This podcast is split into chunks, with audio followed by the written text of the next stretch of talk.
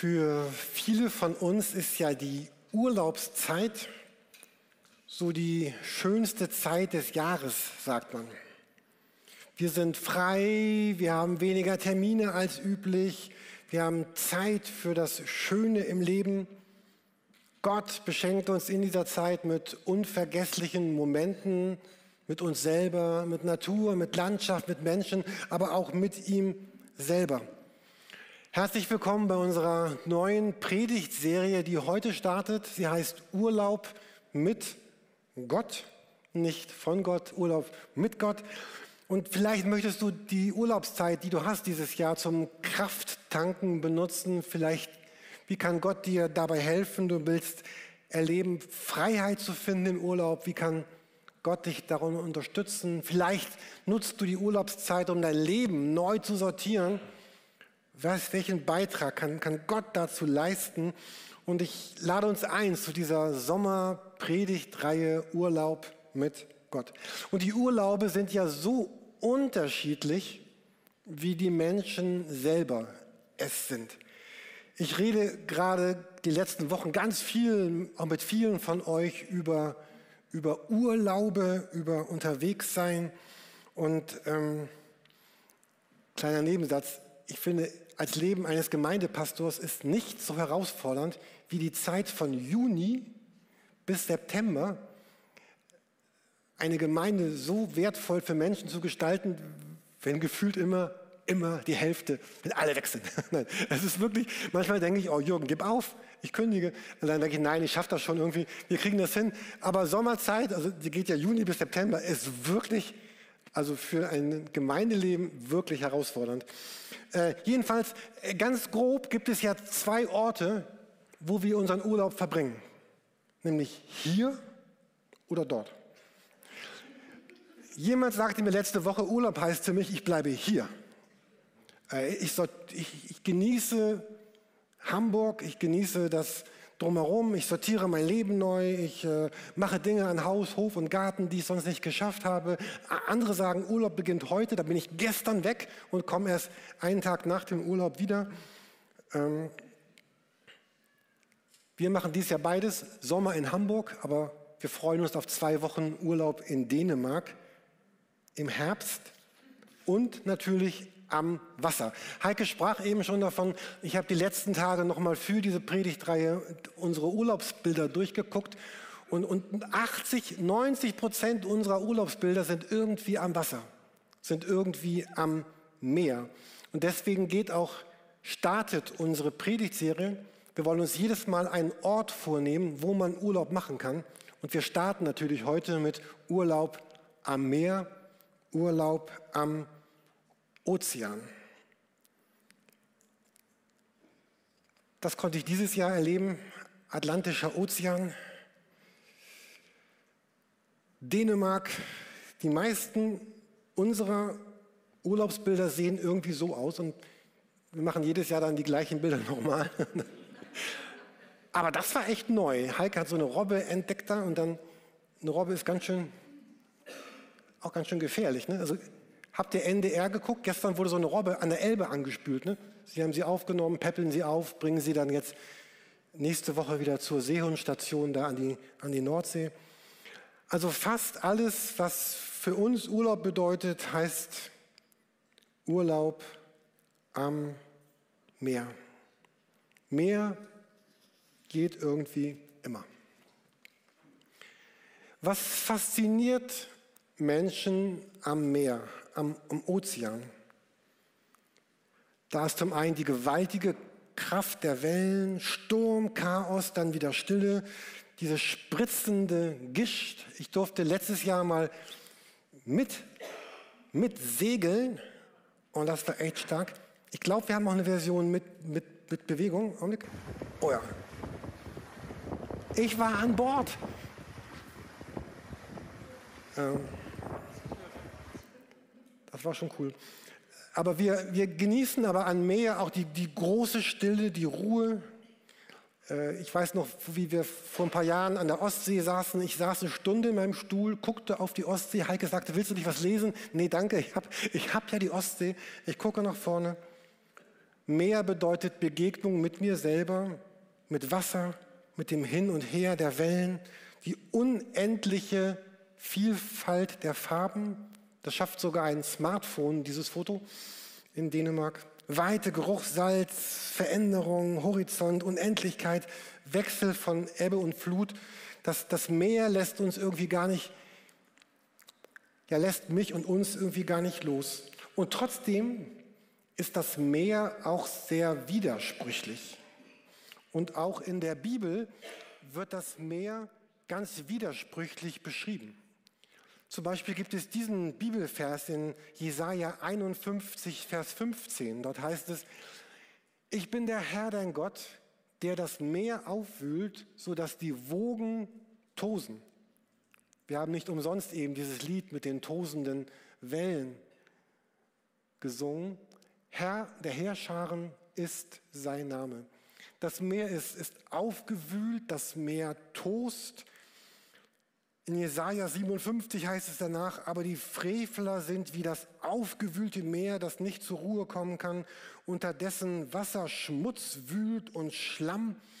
Das Meer hat eine ganz starke Bedrohung. Oder Jesus redet über das Ende der Welt und er sagt, es werden Zeichen geschehen an Sonne und Mond und Sternen und auf Erden wird den Völkern bange sein. Sie werden verzagen vor dem Brausen und den Wogen des Meeres und die Menschen werden vergehen vor Furcht und in Erwartung der Dinge, die kommen sollen über die ganze Erde, denn die Kräfte des Himmels werden ins Wanken kommen. Aber das Meer in der Bibel hat immer auch eine, eine Bedrohung.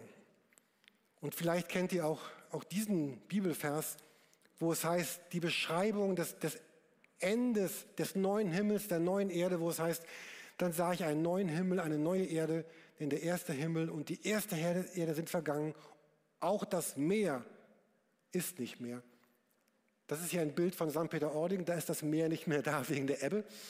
Aber Gott sagt, in diesem neuen Himmel, der neuen Erde wird es kein Meer geben. Ich bin, bin gespannt, wie das, wie das sein wird. Das Meer ist bedrohlich. Der Ozean, der Ort unseres Urlaubs, ist bedrohlich. Wir haben es erlebt in den letzten Monaten, diese, die Berichte über dieses gesunkene Mini-U-Boot, die Dramen über die Tausenden von flüchtenden Menschen, die im, die im Meer sterben in dieser Zeit. Badeunfälle, Ertrinkende im Wasser, im See. In allen Urlauben treffen wir am Strand auf Berichte von der Seenotrettung über die letzten Jahrhunderte. Vielleicht hat von euch jemand diesen Film gesehen, The Finest Hours. Da geht es basierend auf einer wahren Geschichte um, um so eine Seenotrettung. Ich finde ihn ist sehr gut gelungen. Oder einer meiner Lieblingsfilme, The Guardian, ist schon ein bisschen älter. Äh, also das, das Thema des Meeres in seiner Bedrohung der Sturm, der Film, die Titanic. Das Meer ist irgendwie immer beides. Es ist Kampf, Not, Tod, aber auch Nahrung und Lebensraum. Freiheit, Glück und Weite. Und heute Morgen wollen wir uns ein paar Gedanken aber jetzt über die Schönheit des Meeres machen, über das, was das Meer mit Gott und mit mir und meinem Glauben zu tun hat. Und was vielleicht dein nächster Urlaub am Meer, am Ozean, am See in dein Herz hineinlegen kann. Wir haben eben schon einen dieser Texte durch Heike gehört, wo es in der Bibel diese Geschichte, ich lese ja mal vor, Markus 4. Plötzlich erhob sich ein heftiger Wirbelsturm, das ist ja einer der großen Texte rund um das Meer in der Bibel.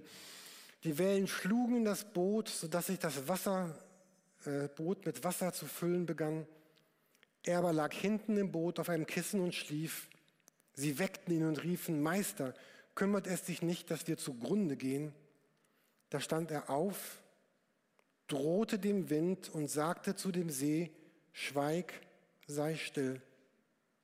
Und der Wind legte sich und es trat völlige Stille ein.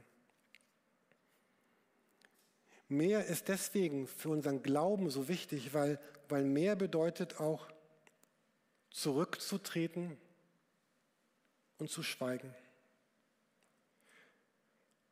Das Wasser, das Meer, der Ozean lädt dich ein, zur Ruhe zu kommen vor dir selber und vor Gott. Und deswegen ist Urlaub in Dänemark auch so wichtig. Es gibt einen Text von Erich Fried über das Meer. Vielleicht kennt ihr den. Das ist so ein Gedichtstext. Wenn man ans Meer kommt, soll man zu schweigen beginnen. Bei den letzten Grashalmen soll man den Faden verlieren und den Salzschaum und das sanfte, scharfe Zischen des Windes einatmen und ausatmen und wieder einatmen.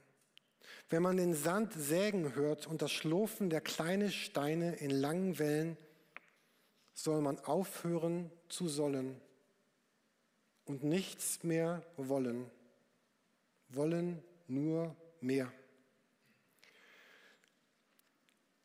Und dieser Gedanke hier, dass wir herausgefordert sind von Gott, ab und zu im Leben auch einmal den Faden zu verlieren, wirklich loszulassen, ganz anzukommen in, in Gottes Gegenwart.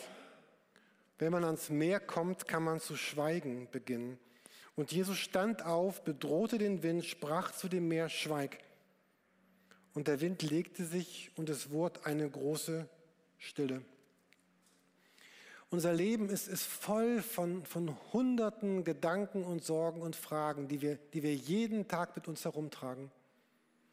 Und so kann Urlaub mit Gott eine, eine Zeit sein, es neu zu üben, diese Sorgen und diese Fragen einmal ein bisschen zurückzustellen. Loslassen ist am Meer einfach leichter. Ich finde, dieser Bibelvers ist einer der, der wichtigsten, er gehört mit zu den wichtigsten Versen, wo Gott das Leben beschreibt mit ihm. Er sagt nämlich, lasst ab und erkennt, dass ich Gott bin. Erhaben über die Völker, erhaben auf Erden. Zu sagen, ich, ich möchte es lernen in meinem Leben loszulassen, abzulassen, fallen zu lassen den Erwartungsdruck von mir auch einmal abfallen zu lassen. Erwartungen kommen von anderen an mein Leben, aber Erwartungen kommen auch durch mich selber an mein Leben. Was ich müsste, was ich sollte, was schön wäre, was ich könnte. Und zu sagen, ich, ich möchte es üben, gerade im Urlaub, um es danach mit in mein Leben hineinzunehmen. Ich möchte es üben, einmal aufhör, zu, aufhören zu sollen nichts mehr zu wollen, nichts zu müssen. Wir hatten ja auch eine andere Predigtreihe vor dieser, die hieß ja Komm und folge mir nach. Die hat uns ja sehr stark auch aufgefordert, aktiv zu sein. Das ist total wichtig. Und es ist total wichtig, auch einmal nichts zu wollen, nichts zu sollen, loszulassen, auf, zu, aufzuhören zu wollen.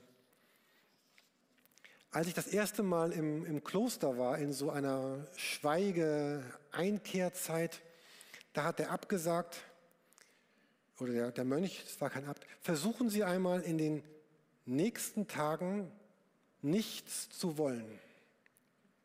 Erwarten Sie von dieser Zeit nichts. Und er meinte ja nicht, dass wir in dieser Zeit nichts erleben würden. Aber die Erwartung des Kommenden, verhindert manchmal das Kommende. Und er sagte, erwarten Sie zunächst einmal nichts. Und das Meer, und das ist der Gedanke der Ozean, er ist nicht, er ist unverfügbar. Ja, er, er ist nicht verfügbar. Ich kann mich nur einlassen. Ich kann Gott nicht greifen, ich kann das Meer nicht greifen.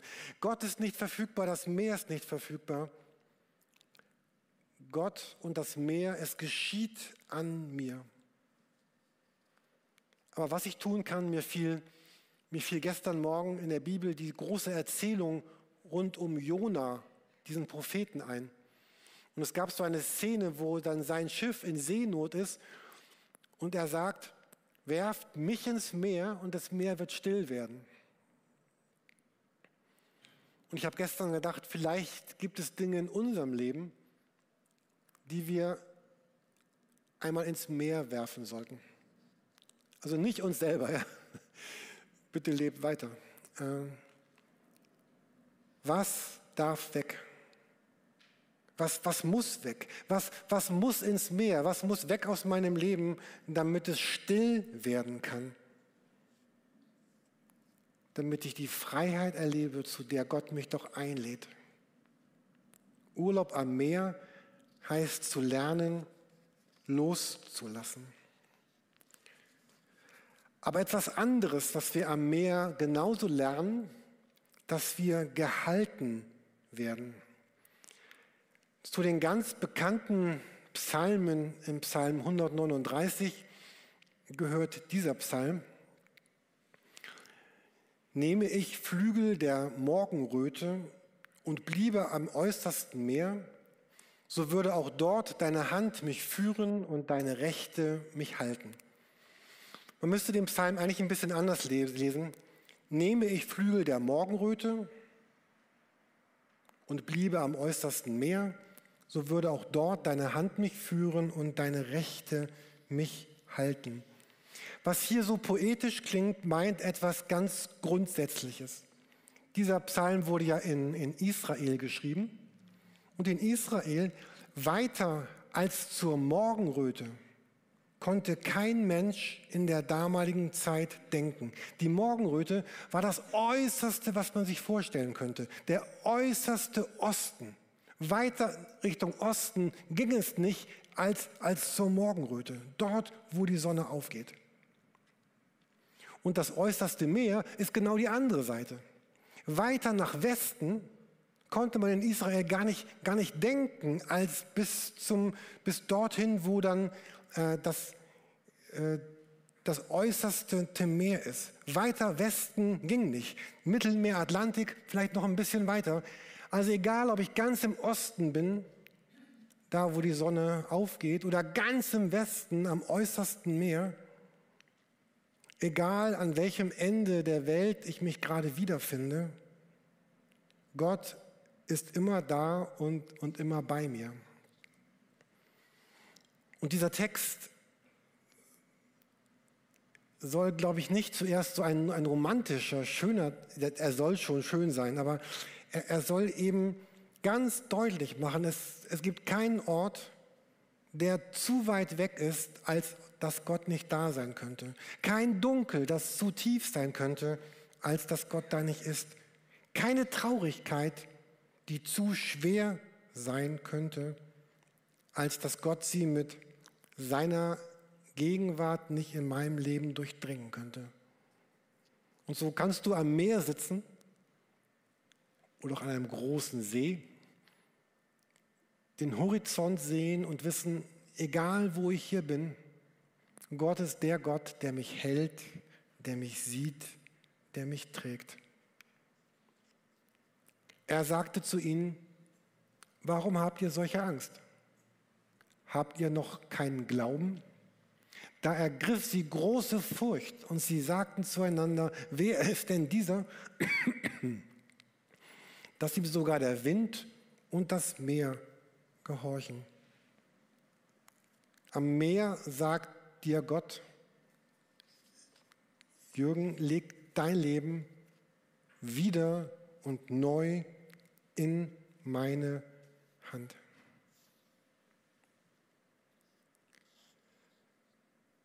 Es gibt ein Gedicht von Friedrich Nietzsche über das Meer. Und er hat gesagt, dorthin will ich. Und ich traue mir fortan und meinem Griff. Offen liegt das Meer, ins Blaue treibt mich mein Genueser Schiff. Alles glänzt mir neu und neuer, Mittag schläft auf Raum und Zeit. Nur dein Auge ungeheuer blickt mich an, Unendlichkeit.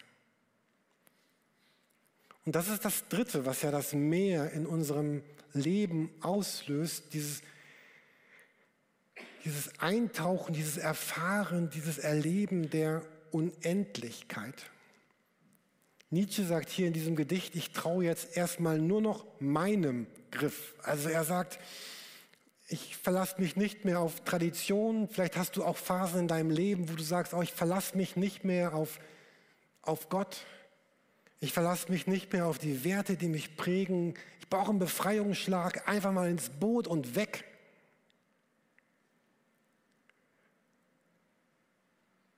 Und dann erleben wir auch in dieser Unendlichkeit des Uferlosen, wahrscheinlich kennt, kennt ihr das auch, dass man dann doch sagt, aber ich brauche einen, einen Halt.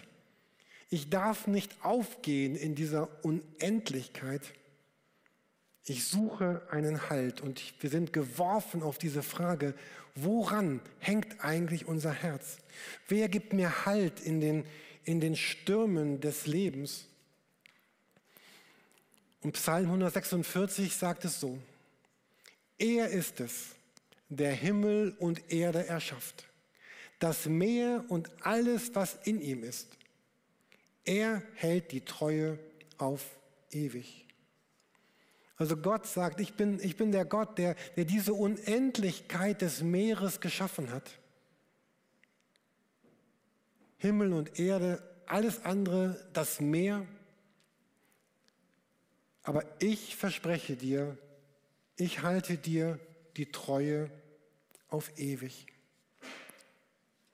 Das Meer ist ja auch ein, ein Gedanke der, der Vergänglichkeit und der Veränderung.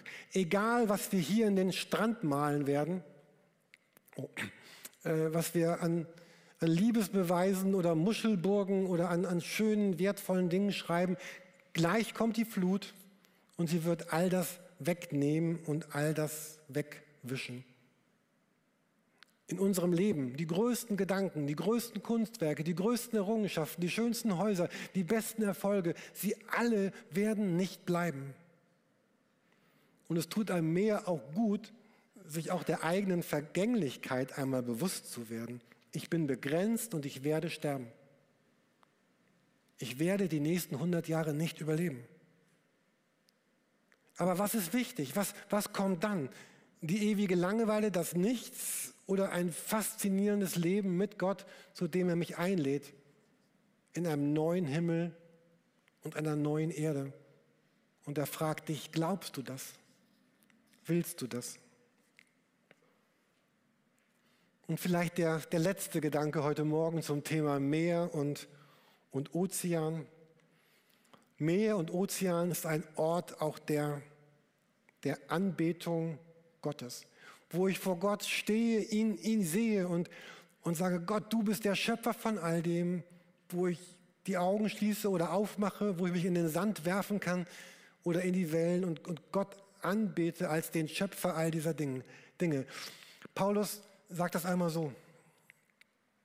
Wir predigen euch das Evangelium, dass ihr umkehren sollt von diesem nichtigen Göttern zu dem lebendigen Gott, der Himmel und Erde und das Meer und alles, was darin ist, gemacht hat. Und diese nichtigen Götter sind all diese Dinge, die genauso vergänglich sind wie wir und wie die Dinge, die wir, die wir tun, die wir so in die Mitte unseres Lebens stellen. Und, und Paulus sagt hier, kehre um, kehre davon weg und, und lass das die Mitte deines Lebens werden, den, der das Meer und alles, was darin gemacht hat. Das Meer sagt mir, Jürgen, du stehst vor dem Gott, der all das getan hat. Es lädt uns ein zur Anbetung und zur Ehre Gottes.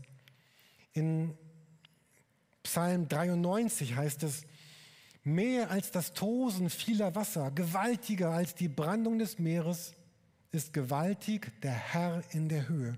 Oder Psalm 69. Himmel und Erde sollen ihn loben, die Meere und alles, was sich in ihnen regt. Das Meer weist auf Gott hin, der alles trägt, der alles erfüllt, der alles ist. Ihr als Band könnt schon nach vorne kommen. Ähm, Meer ist ein, ein Ort der, der Anbetung Gottes. Und die Mitte meines Lebens, die Mitte eines Gottesdienstes, die Mitte all dessen, was wir tun und leben, sagt Gott, sei, sei die Anbetung dessen, der all das geschaffen, getan und geschenkt hat. Man könnte so sagen, das Meer ist wie das Leben, das Leben mit Gott. Es ist Ruhe und Sturm, es ist Licht und Schatten, es ist das oberflächliche Kräuseln und die ungeahnte Tiefe und immer ist Gott in all dem. Ich wünsche euch wunderschöne Zeiten dieses Jahr an einem Meer. Die Elbe reicht vielleicht auch schon, aber nur die Unendlichkeit ist da ein bisschen beschränkt durch die andere Seite. Ähm, eine Person hat mir noch etwas geschrieben, äh, was, was das Meer für sie bedeutet. Ich möchte das gerne als Ende der Predigt noch vorlesen, weil ich finde, das ist eine ganz schöne Zusammenfassung. Und danach möchte ich mit uns beten. Und dann wollen wir noch ein Lied singen, was genau diesen Gedanken der, der Ewigkeit und der Unendlichkeit des Meeres aufgreift. Jemand schrieb, ihr dürft raten, wer das ist, eine Person, die heute nicht da ist, weil sie im Urlaub ist. Hallo Jürgen, wir hatten heute unseren letzten Arbeitstag. Ein bisschen stressig. Und jetzt sind wir an unserem Boot angekommen. Morgen stechen wir in See. Drei Wochen auf dem Wasser. Also mit dem Schiff unterwegs zu sein bedeutet viel Zeit in Ruhe auf dem Wasser. Zeit zum Nachdenken und auch mit Gott in Gedanken verbunden zu sein. Das Meer ist wunderschön, mal ruhig, wie auch in den letzten Wochen oft, tolle Sonnenuntergänge und einen weiten Blick. An anderen Tagen merkt man, wie wild und unbezähmbar es ist. Manchmal kommt man schnell voran, wenn der Wind aus der richtigen Richtung kommt. Wenn nicht, muss man sich auf einen anderen Kurs einlassen und einige Umwege in Kauf nehmen. Aber beim Segeln ist bereits der Weg ein Stück vom Ziel. So wie in unserem Leben. Wenn es mir gelingt, Umwege als ein Stück vom Ziel zu sehen, würde das vielleicht manches leichter machen. Ich möchte mit uns beten.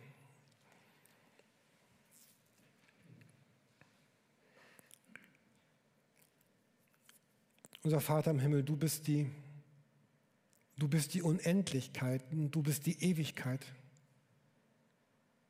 Und weit hinter dem Horizont des Meeres, wo es wirkt, als wäre nichts, da bist du. Du bist der Gott, der, der immer da ist und der die Mitte von all dem ausmacht. Und egal, wohin wir fliehen, nach links oder rechts, nach oben oder unten, an die Enden des Meeres, die Enden der Erde, bist du da. Und ich danke dir von Herzen, dass, dass mein und unser Leben in dir gehalten und in dir getragen ist. Und ich möchte dich bitten, dass es uns gelingt, diese diese, deine Anbetung, die Anbetung des Vaters, des Sohnes, des Heiligen Geistes immer wieder neu zu finden, einzuladen, zu erleben in unserem Leben. Ich bitte dich für alle Flüsse, Seen und Meere, denen wir begegnen, dass sie uns genau das sagen. Du bist gehalten, du bist getragen, du bist geliebt. Und ich bin der Gott, der in der Unendlichkeit über allen Stürmen allen Höhen und allen Tiefen steht. Und ich möchte gerne noch mit allen beten, die vielleicht heute Morgen zum ersten Mal in ein Leben mit Gott starten wollen. Du könntest, wenn du möchtest, so beten. Gott, ich will heute zum ersten Mal in meinem Leben dir mein ganzes Leben anvertrauen. Ich glaube, dass du der Gott bist, der auch über den Stürmen meines Lebens steht. Und ich danke dir, dass du mich eingeladen hast in deine Ewigkeit und deine Unendlichkeit. Jesus, ich danke dir, dass du am Kreuz gestorben bist, dass du Ostern auferstanden bist, um mir ein neues Leben zu schenken, zu heilen, zu vergeben, zu tragen, heute, morgen und in alle Ewigkeit. Amen.